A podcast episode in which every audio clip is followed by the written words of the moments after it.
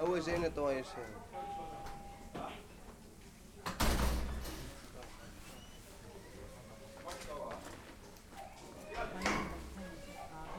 Je n'avais jamais entendu parler. Quand on m'a parlé de ça, j'ai pensé à Madame Pipi au départ. Ils m'ont dit c'est un peu à peu près, mais là-bas c'est les douches, tout ça. Avant j'étais dans le privé, dans la cuisine.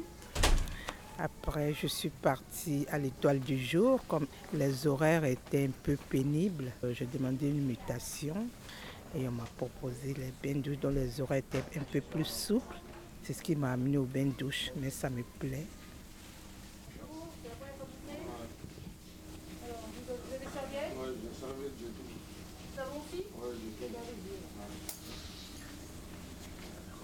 Euh, Tigrane et Samia m'ont expliqué comment ça se passait. Mais bon, je n'ai pas trouvé difficile comme j'avais l'habitude de travailler. Donc je n'ai pas trouvé difficile et puis je me suis mise dans le bain et tout se passe bien. Surtout l'accueil, c'est aussi mon domaine d'accueillir les gens. J'ai aussi un côté humain et je vois qu'il y a des gens vraiment qui ont besoin qu'on leur parle. Donc euh, ça me va bien.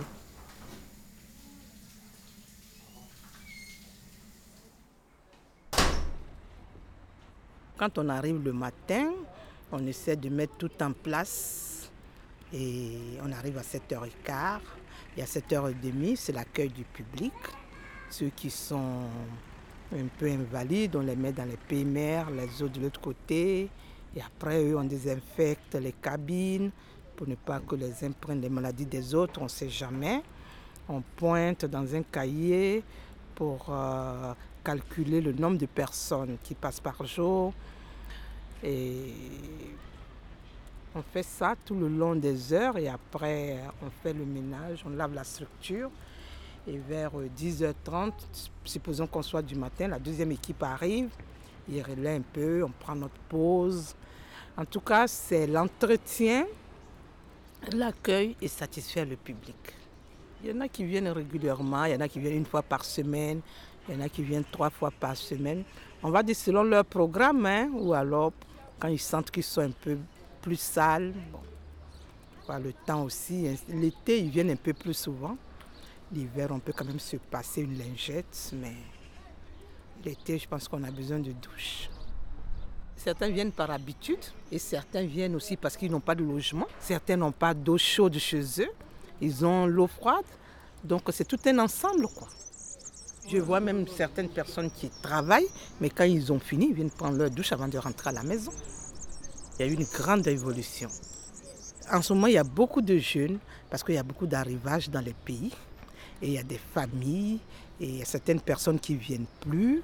Bon, après, peut-être parce qu'ils ont eu un, un, logement, ou ils ne sont plus dans la ville, je ne sais pas. Mais il y a eu beaucoup d'évolution, beaucoup de jeunes, parce que l'effectif et en ce moment, le lundi, vendredi, mercredi, ça peut même passer à 300, 350, 330.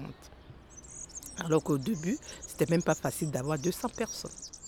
Il y a pas mal d'enfants qui viennent avec leurs parents. Amélia, par exemple, c'est la première famille qui est arrivée là.